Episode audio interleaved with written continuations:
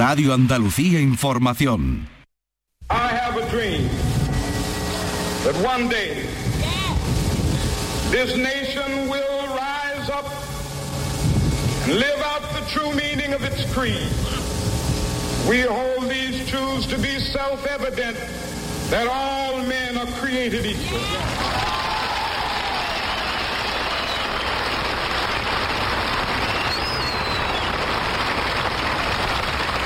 I have a dream that one day on the red hills of Georgia, sons of former slaves and the sons of former slave owners will they be able to sit down together at the table of brotherhood. I have a dream.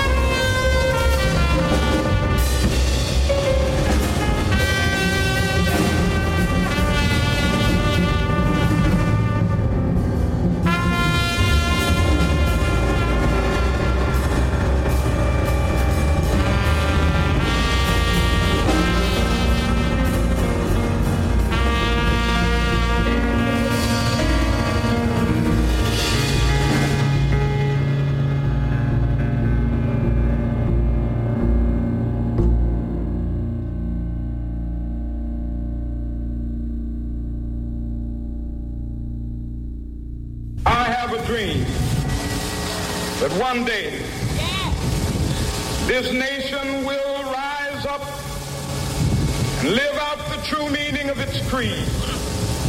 We hold these truths to be self-evident that all men are created equal.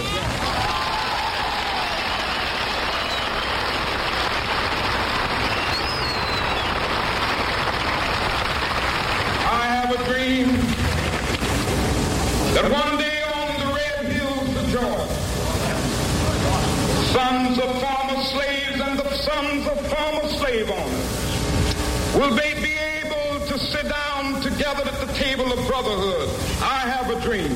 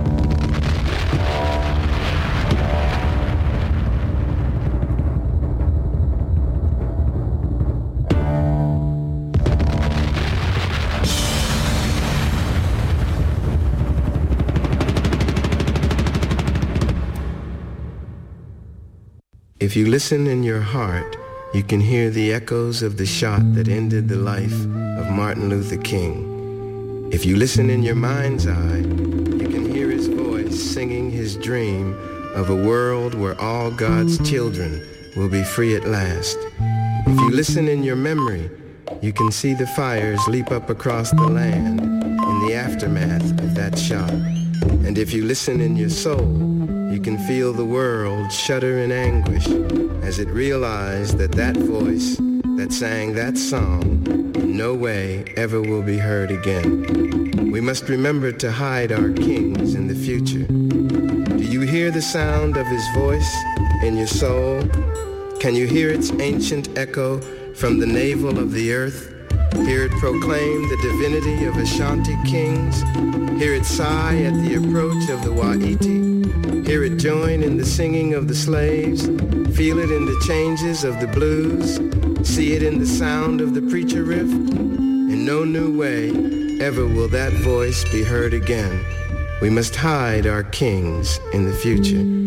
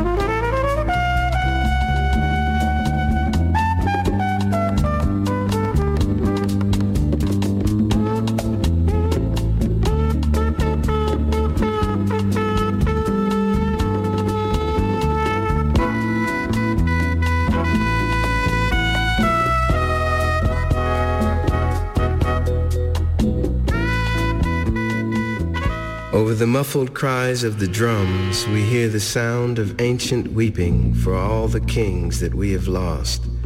Our divinities are shamed and our ancestors are lost.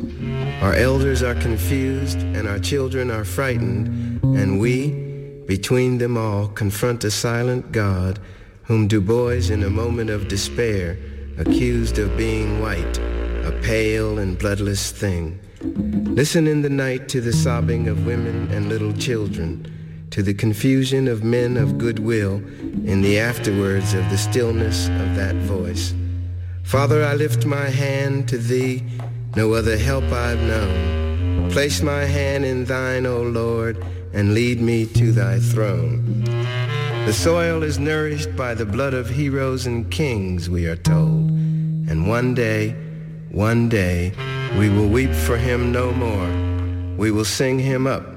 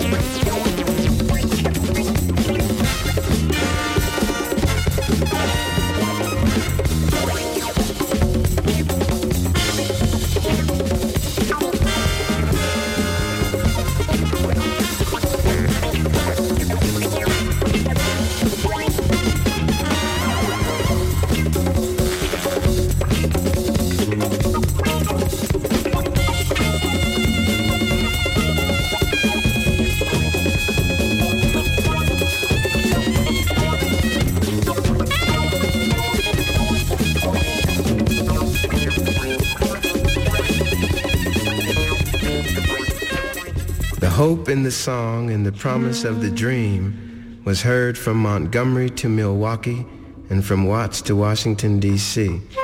by Rosa Parks and Malcolm, in whose potential it was secretly nourished and then unintentionally thrust into the flow of time, along with Denmark, Frederick, Marcus, Medgar, and me and you. The dream of freedom for all God's children promised that through love we would overcome. It was also heard by a lot of us who weren't about to turn the other cheek no more.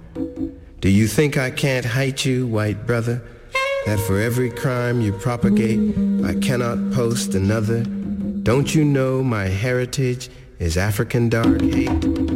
Do you think, white man, I hold life so dear that I leave untouched the knife and suffer your indignities with a tear that I would not for dignity give up this life? Do you think, white man, that I don't recognize your wild because I sweep with a long-handled broom and grind my toothful smile? That I don't hate you in my darkened room? Listen closely, white man, to my reason why. It's the bile beneath the sugar that destroys the fly.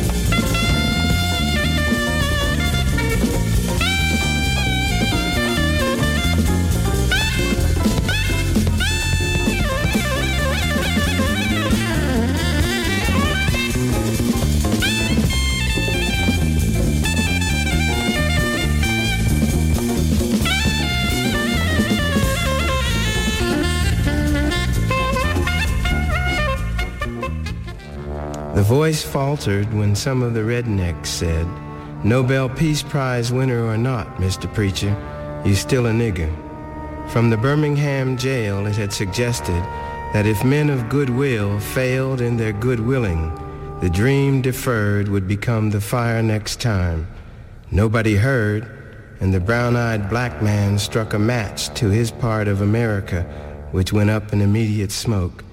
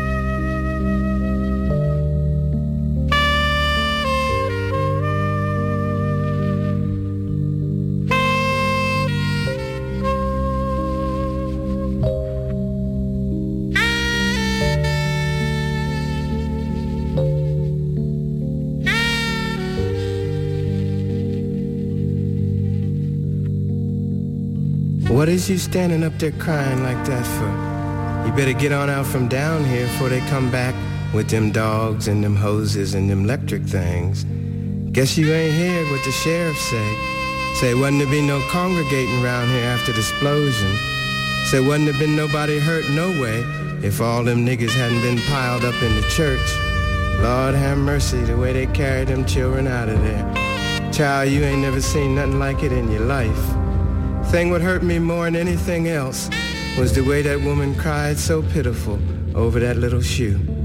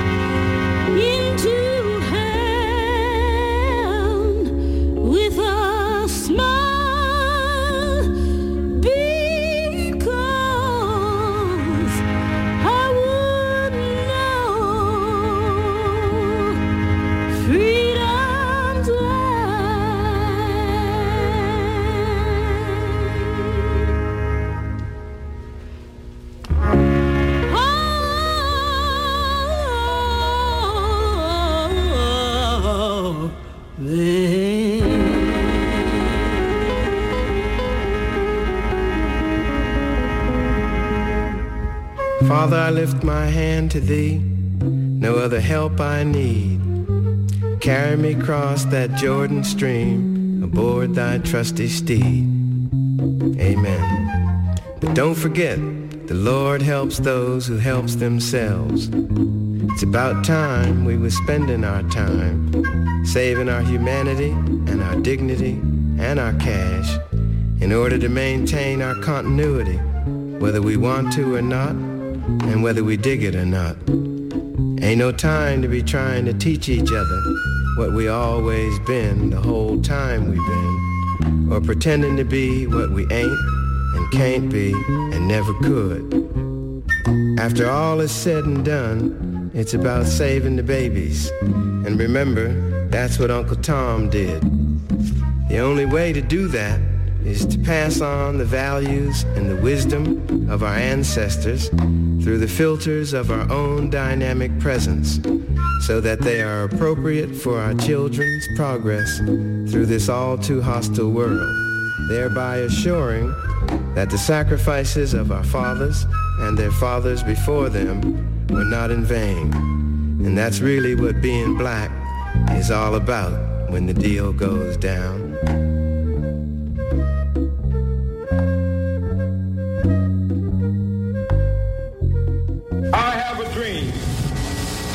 That one day this nation will rise up and live out the true meaning of its creed. We hold these truths to be self-evident that all men are created equal.